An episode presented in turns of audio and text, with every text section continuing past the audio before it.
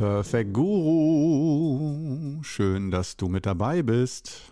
Heute hier in diesem wunderbaren Podcast, meinem persönlichen Lieblingspodcast. Ja, dein Gastgeber Korno ist heute hier am Start und heute drehe ich den Spieß um. Heute werden keine Antworten gegeben von deinem perfekten Guru, sondern Fragen gestellt.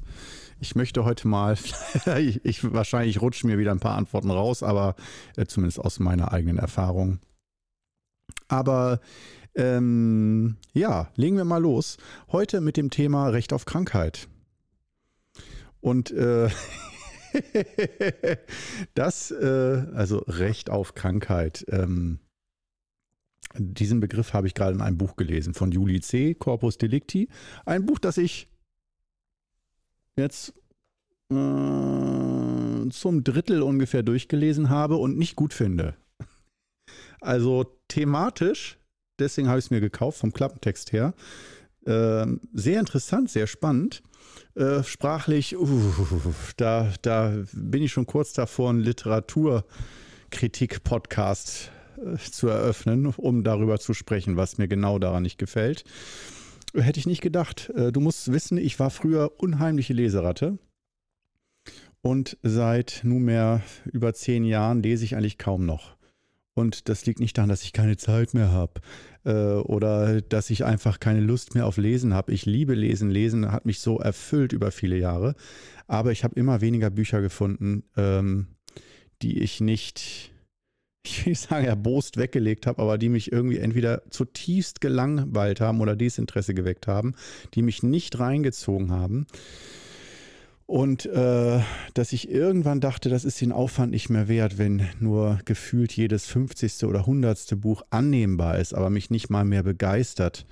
Ähm, ja, das war so die Geschichte. Und es gibt bestimmt zahllose Bücher, die richtig gut sind und ähm, oder die ich mit, mein, mit meinem Lesehorizont, meiner Lese, Leseerfahrung immer noch gut fände, aber die zu finden, da habe ich jetzt noch keine Methode. Aber jetzt habe ich mal wieder angefangen mit Julie C. Äh, ich habe von ihr mal Spieltrieb gelesen, das fand ich damals sehr gut. Und äh, jetzt mit diesem, ähm, also kurz, es ist eine Dystopie, die da beschrieben wird in dem Buch. Also so ein bisschen George Orwell 84, 1984 Style aber äh, es spielt im 21. Jahrhundert, also so im Jahr 2050, 2060 so um den Dreh äh, herum und äh, Umwelt, alles ist super. Also ähm, die Menschheit hat dazugelernt, äh, keine Abgase mehr, keine Chemikalien mehr irgendwo.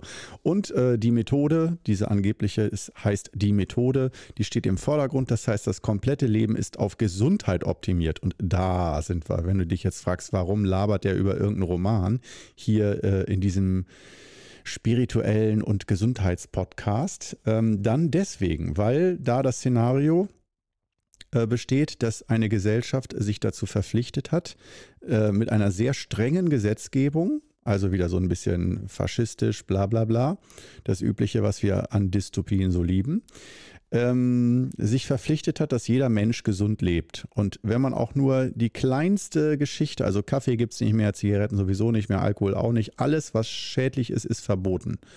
Und nicht nur alles, was schädlich ist, ist verboten, sondern es wird auch alles kontrolliert. Ähm, äh, dass du genug Sport machst und äh, dich gesund ernährst, Nährstoffe im Blut und sowas. Und wenn da irgendwas nicht stimmt, dann wirst du sofort zurechtgewiesen und hart bestraft. Das heißt, das ist die oberste Maxime und ersetzt auch Religion und alles andere.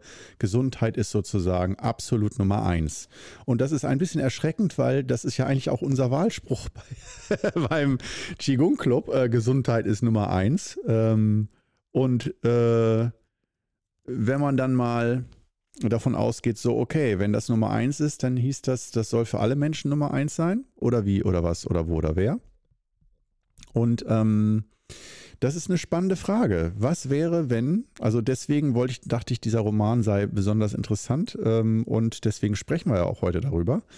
Äh, was ist, wenn eine Gesellschaft ähm, nicht nur medizinisch weiterentwickelt ist, sondern äh, äh, so dass es weniger Krankheiten gibt, sondern einfach im Gesetz festgehalten wird. Äh, Zucker, alles von dem bekannt ist, dass es die Gesundheit schädigt, wird einfach alles verboten.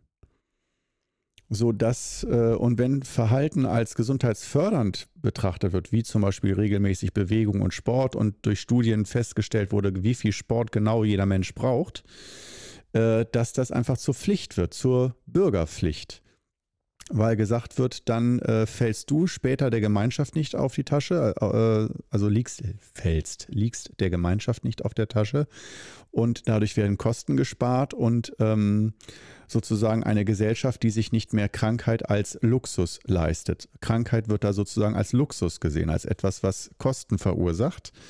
Und natürlich dieser fast schon klischeehafte, da bin ich schon wieder in der Literaturkritik, äh, dieser fast schon klischeehafte Ansatz von äh, die bösen Gesundheitswächter und ähm, dass, dass die Menschlichkeit und die, das Herz und die Freiheit und die Seele gefangen genommen wird, auch wenn äußerlich alles maschinell perfekt gesund funktioniert. Da habe ich einfach schon auch zu viele Dystopien in diese Richtung gelesen, wo ich mich frage, kommt da noch was Neues dazu? Vielleicht, wenn ich es fertig gelesen habe, vielleicht kommt da ja auch noch was. Ich habe ja erst ein Drittel durch, aber bislang ja, reißt es mich nicht so. Aber das ist äh, so viel zu dem Buch Juli C. Corpus Delicti. Aber wir kommen zu der Frage, ähm, Recht auf Krankheit oder Krankheit als Ausdruck von menschlicher Freiheit und auch von äh, sozusagen, wenn wir mal sagen, nicht Gesundheit ist Nummer eins, sondern artgerechte Menschhaltung. Und das zur artgerechten Menschhaltung natürlich, das ist ein Begriff, den ich geformt habe. Äh, wahrscheinlich haben ihn jetzt auch schon andere benutzt und es ist dann nicht mehr mein Begriff. Ist mir aber auch egal. ich spreche trotzdem weiterhin darüber. Artgerechte Menschhaltung. Und ähm, was ist artgerecht? Das heißt, ist artgerecht, dass wir uns als Maschinen sehen, so wie Schweinezucht und wir gucken, was, welche Nahrung hält Schweine gesund und wie viel Bewegung brauchen Schweine, damit die gesund bleiben oder andere Haustiere oder so. Und das, wenn man uns Menschen anguckt, sind, äh, das ist dann wieder diese grundsätzliche Frage, ich muss noch einmal auf Juli C. zurückkommen, auf die Autorin, wo ich denke, da, da schmecke ich schon durch, den, durch die Zeilen durch, dass der unbewusste Wunsch später langweilige Schullektüre zu sein, also so wichtig zu sein von der Aussagekraft dieses Werkes, dass man in, äh, im Unterricht besprochen wird und äh, diesen Roman interpretiert und oder was auch immer ist. Ist es ein Roman? Äh, steht da nicht. Es steht eine bittere Parabel. Ähm, ja, ja, also ich weiß nicht, ob du verstehst, was ich meine. Das ist für mich so diese Thematik, wenn ich wenn da jede Zeile vor Wichtigkeit trieft und die äh, sich jemand an seiner eigenen Sprache, ein Autor an seiner eigenen Sprache zu sehr berauscht, dass er sich schön ausdrücken kann, schöne und äh, zu, ich arbeite auch gern mit Bildern, aber ähm, gerne lieber auch selbstironisch. Und ich bin ja auch Autor, ne? von daher, ähm, und zwar nicht nur für das Buch Qigong für Dummies, sondern ich schreibe auch Romane. Äh, zum Beispiel Wundern für Anfänger und Salz und Sonne. Salz und Sonne ist ein bewusst oberflächlicher äh, Gran Canaria-Krimi, ähm, einfach so für äh, Sonnentage und Sommertage. So gut, ein bisschen gute Laune Krimi. Äh, und bewusst auch oberflächlich geschrieben. Da wollte ich auch keine Tiefe mit vermitteln. Einfach zu gucken, was will man im Urlaub gerne lesen. Ja, das war mein Versuch, mein Statement dazu. Und äh, Wundern für Anfänger, so ein bisschen die dunkle Seite der Spiritualität wieder. Ähm, ähm, ja, wenn es dich mal interessiert, lies mal rein. Gibt's aber soweit ich weiß nur bei als Kindle-Version, nicht als äh, Paperback.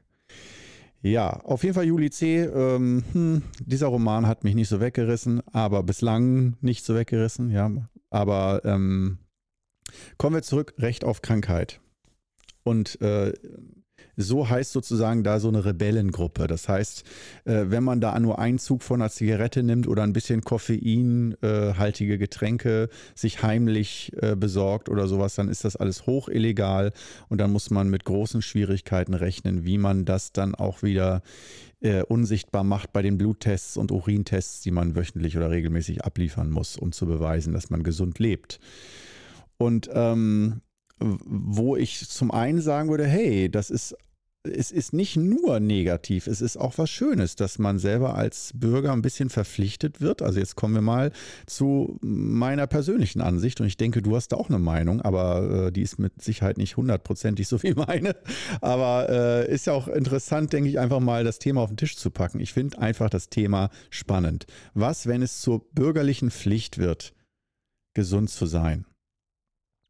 Und aus, denke ich mal, zwei Gründen. Zum einen natürlich dieser Kostenfaktor oder dass andere dich dann pflegen müssen, weil du dir die Freiheit genommen hast, das heißt diese Solidarität, äh, dass man sagt, ja, äh, du darfst dein Leben so leben, wie du willst, auch völlig gesundheitsschädlich und trotzdem kümmern wir uns dann um dich. Auch wenn du viel Scheiße gebaut hast, dein ganzes Leben verantwortungslos deine Gesundheit zugrunde gerichtet hast äh, und dich auch noch über die Leute lustig gemacht hast, die so gesundheitsfanatisch sind und dann, wenn du krank bist, äh, dann willst du aber doch oder brauchst du doch die Pflege, Zuwendung und Behandlung von der Gesellschaft wieder, die man an anderer Stelle so verflucht.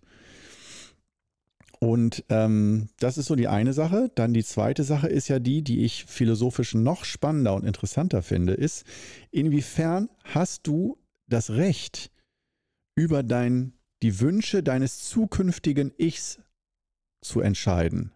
Das heißt, wenn du dich, deine Person nicht als eine immerwährende, immerwährende gleiche Entität begreifst, sondern als etwas, das sich auch verändert. Das heißt, auch deine Identität, deine Wünsche oder halt auch deine Gesundheit, dein Körpergefühl. Und inwiefern hast du das Recht, im Hier und Jetzt deine Gesundheit so zu versauen, dass du es deinem späteren Ich schwer machst? Wenn dein Ich alleine heute, wenn du sagst, so, vielleicht hast du ja heute auch schon Probleme, die du dir vor 10, 20 Jahren geschaffen hast, würdest du da sagen, nö, äh, gerade erst recht, gerade deshalb, der soll, der soll mal schön gesoffen haben früher und geraucht und alles. Äh, das nehme ich jetzt gerne in Kauf, dass ich jetzt Schmerzen habe und irgendwie krank bin und nicht mehr so fit bin und es mir nicht gut geht äh, oder ich schwere Depressionen entwickelt habe im Laufe der Jahre aufgrund von bla bla bla irgendwelchen äh, ungesunden Lebenswandel. Ähm, ja, also stell dir dich selbst in 40 Jahren vor. Wärst du jemand, der sagt, doch, das war es wert?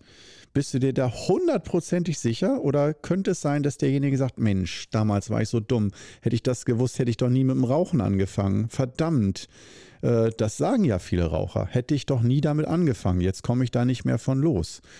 Und ähm, oder halt die, die dann krank sind tatsächlich, die im Krankenhaus dann eine Diagnose bekommen. Mit krank meine ich nicht Schnupfen, sondern wirklich eine schwere Erkrankung, die aufgrund deines Lebenswandels, zu viel Fressen, zu viel Rauchen, ungesundes Fressen, keine Bewegung und so weiter, die Klassiker, dass da die Freiheit deines jetzigen Ichs, warum hat die mehr Wert? Man kann zwar sagen, es gibt nur das Hier und Jetzt und lebe im Augenblick. Das sind schöne, wieder schöne Kalendersprüche.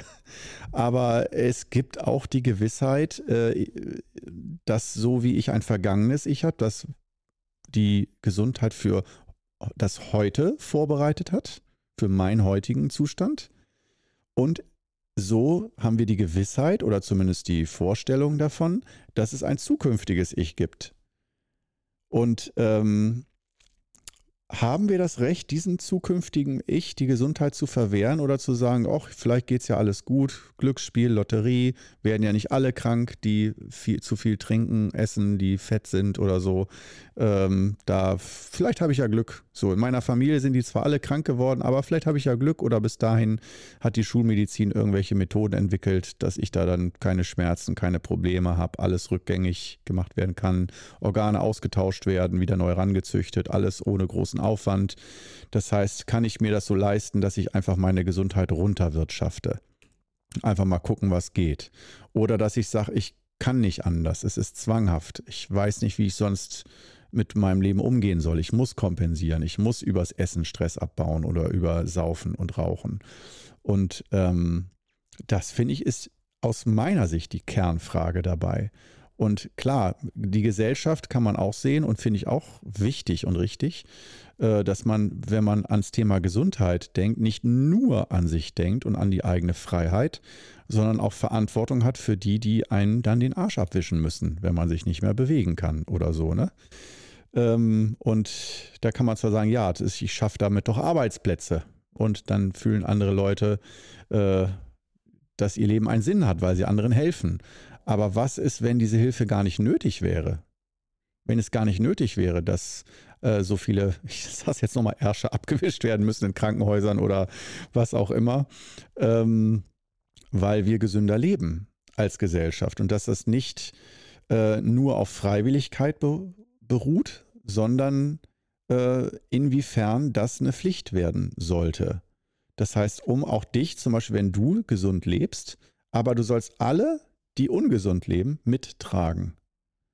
Da kann man auch sagen, ja, das ist es mir alles wert, jeder so wie er will, ich trage das alles mit, auch finanziell, durch Steuern und so weiter. Oder man kann auch sagen, Moment, das ist ungerecht ich lebe hier gesund und ich wüsste auch, wie ich es noch ungesünder mir einrichten könnte. Mehr Süßigkeiten, mehr äh, Genussmittel, die ungesund sind und ungesunde Verhaltensweisen. Das macht oft ja sehr viel Spaß. Und wenn man sich da selber sehr viel verbietet und sagt, ja, ich weiß, das macht Spaß, aber ich mache das lieber weniger, um gesund zu bleiben, ist das dann wirklich genug, dass man sagt, die einzige Belohnung ist, dass ich dann später gesünder bin und we unter weniger Krankheiten leide, also dieser Präventivgedanke.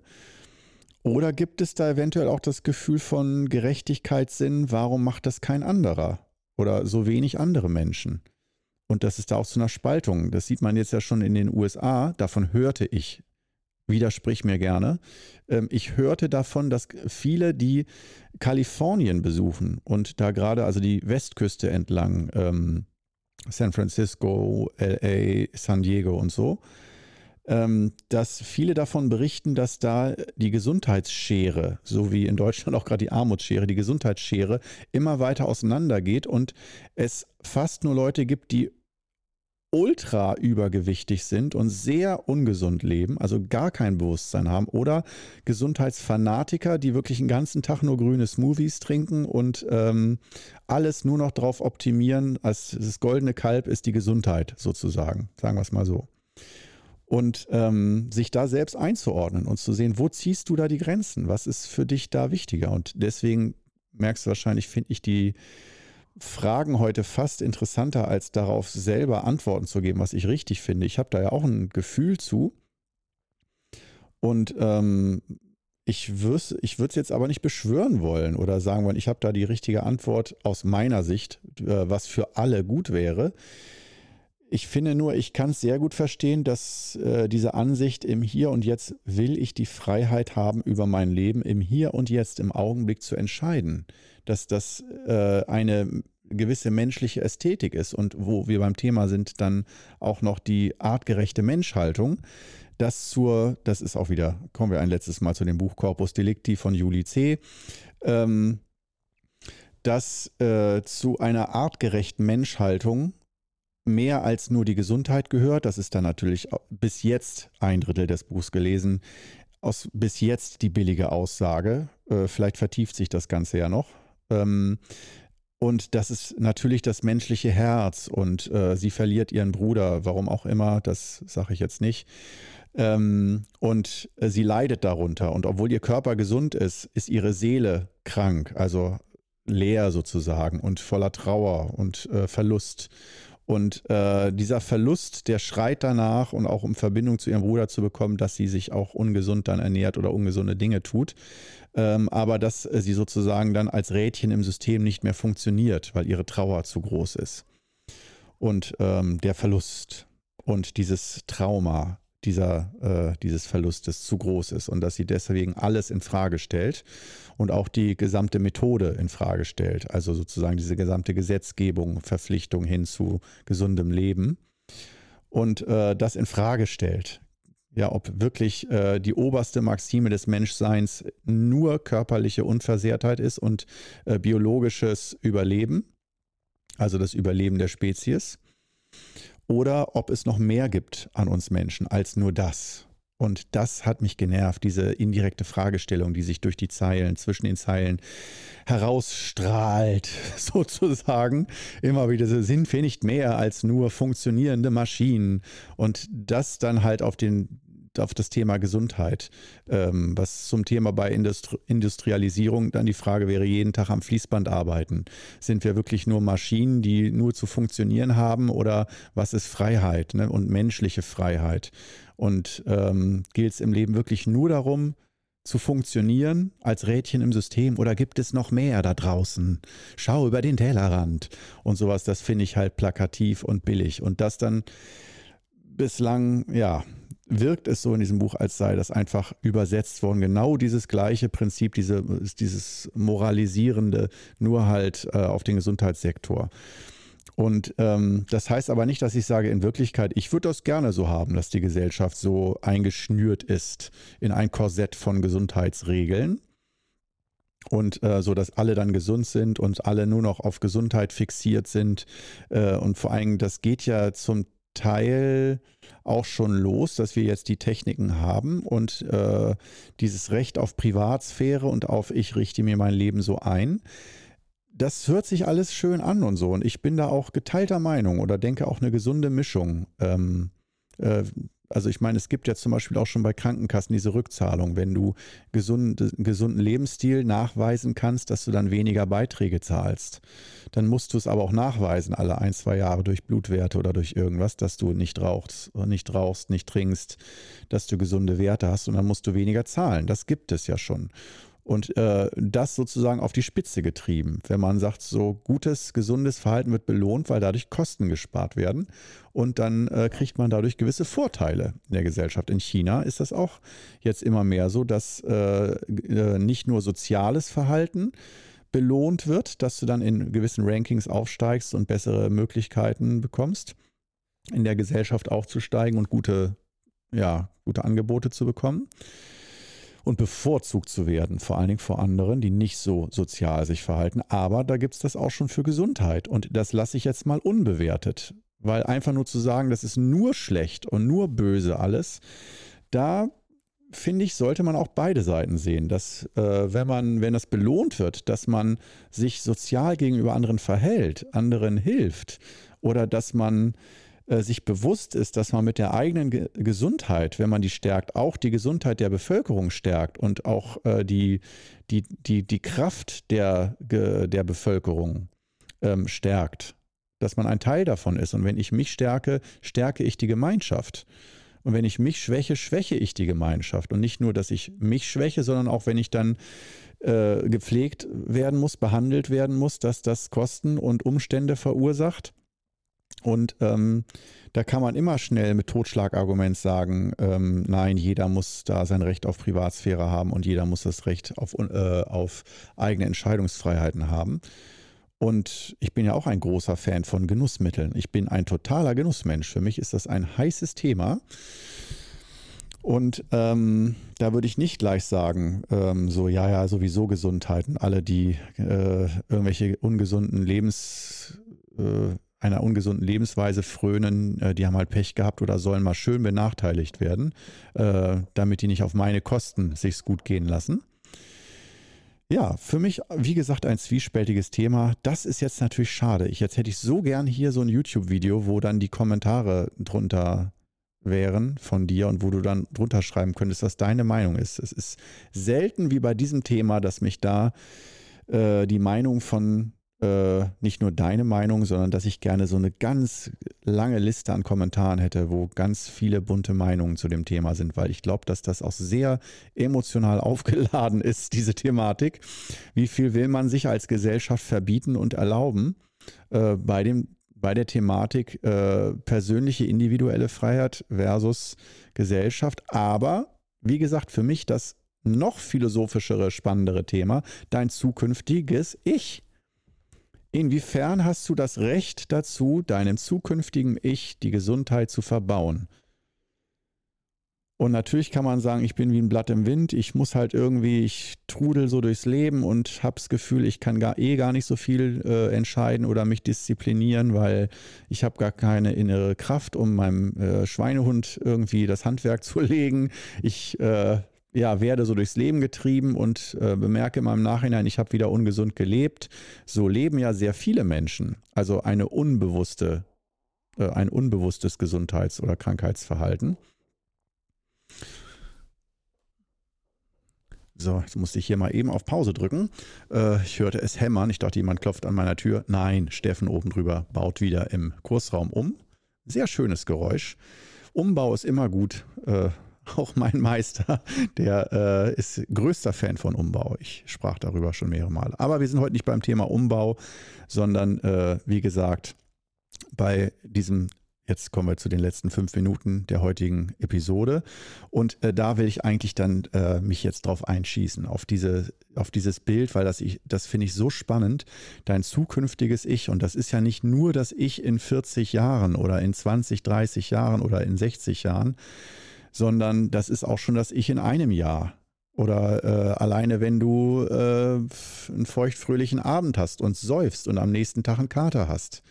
Inwiefern hast du das Recht dazu, wenn du die Kraft hättest, das zu entscheiden äh, und dann auch wirklich äh, die Disziplin aufzubringen, dein Verhalten anzupassen? Ähm, wo natürlich jetzt das schöne Totschlagargument ähm, aus dem Qigong natürlich lauten würde, eine gesunde Mitte zu finden. Das heißt, dass beide Extreme aus der normalen Yin- und Yang-Theorie, beide Extreme ähm, nicht die Lösung wären, sondern eine gesunde Mischung oder eine dynamische Mischung, keine tote Mischung. Das heißt, ähm, aus Sicht von der Yin- und Yang-Theorie, wenn wir da nach einem Gleichgewicht schauen und nachdem äh, da gibt es ungesunde Triebe und Impulse und den Impuls gesund zu leben und nachhaltig eine, die Gesundheit zu stärken, da würde ich sagen, auch je nachdem, aus welcher Familienkultur du kommst, das sollte man auch berücksichtigen, was für Wurzeln du hast. Für eine Gesundheitskultur in deiner Familie, mit der du groß oder in deiner Umgebung, in der du Gesundheit und Gesundheitsbewusstsein gelernt hast. Ähm, dass das einfach eine sehr starke innere treibende Kraft ist, mit den Dingen und mit deinem Leben umzugehen.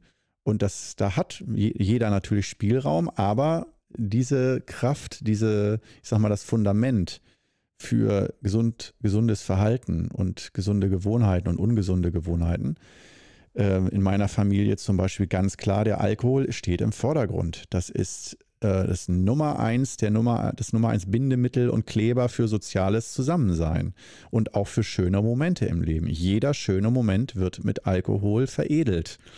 Und äh, jeder schlechte Moment auch. Alle wichtigen Dinge werden und auch unwichtigen Dinge werden mit Alkohol verbunden. Und äh, auch als Stressabbau am Abend, als Ritual. Und ähm, auch als Stimmungsaufheller und alles hier und da. Wenn du das so intensiv mitbekommen hast, deine Kindheit, und auch, dass die schönsten Momente, wo deine Eltern am glücklichsten waren, äh, immer Momente des Feierns mit unter Alkoholeinfluss waren, wo am lautesten gelacht und gesingt, gesungen und getanzt wurde, ja, dann ist es leicht zu sagen, oh, mach das anders. Ja, da widerstrebst du. Das ist wie, als ob du rebellisch bist und gegen deine eigene Familie aufbegehrst. Das lässt sich leicht sagen, aber dahinter steckt aus meiner Sicht eine ganz große Kraft. Aber nichtsdestotrotz, ich sehe, man hat Spielraum und äh, ich denke, eine gesunde Mischung und vor allen Dingen, wie ich es vorhin sagte, eine Dynamik zwischen Lebensphasen, die gesünder sind und Lebensphasen, die ungesünder sind. Äh, das ist aus meiner Sicht äh, der natürliche Weg. Und ob das der schönste und beste Weg ist, das sei wieder anderen überlassen. Aber aus meiner Sicht, wenn wir uns dafür interessieren, für Gesundheit und Spiritualität und auch nachhaltig unserem zukünftigen Ich äh, da, da zu investieren in die Zukunft, dass unsere Zukunft nicht immer bitterer wird durch körperlicher, körperlichen Verfall, sondern dass unsere Zukunft äh, rosig ist oder besser oder wir länger gesund sind und somit das Leben genießen können. Ähm, da denke ich, ist so ein, äh, ein dynamisches, ähm, langsam organisch hinwachsen zum gesünder werden, aber sich dazu zwingen durch gesellschaftliche Regeln, das sehe ich zumindest als problematisch an. Aber es ist auch eine Frage äh, gleichzeitig wieder von mir. Ist es wirklich problematisch und so? Das ist ein schönes Thema. Ich äh, finde es schön, dass ich das heute ja an dieser Stelle mal zur Sprache bringen konnte. Und äh, ich hoffe, du fandest es auch spannend, mal mitzudecken, denken, äh, interaktiv und dir Gedanken zu machen. Wie stehst du dazu? Zu ähm, gesundem Leben und auch wenn eine Gesellschaft Gesundheit vorschreibt. Ne? Spannend. Gut, in diesem Sinne, schön, dass du bis zum Ende wieder durchgehalten hast und dann sieht man sich, äh, sieht, hört, hören wir uns beim nächsten Mal. Bis dann. Ciao.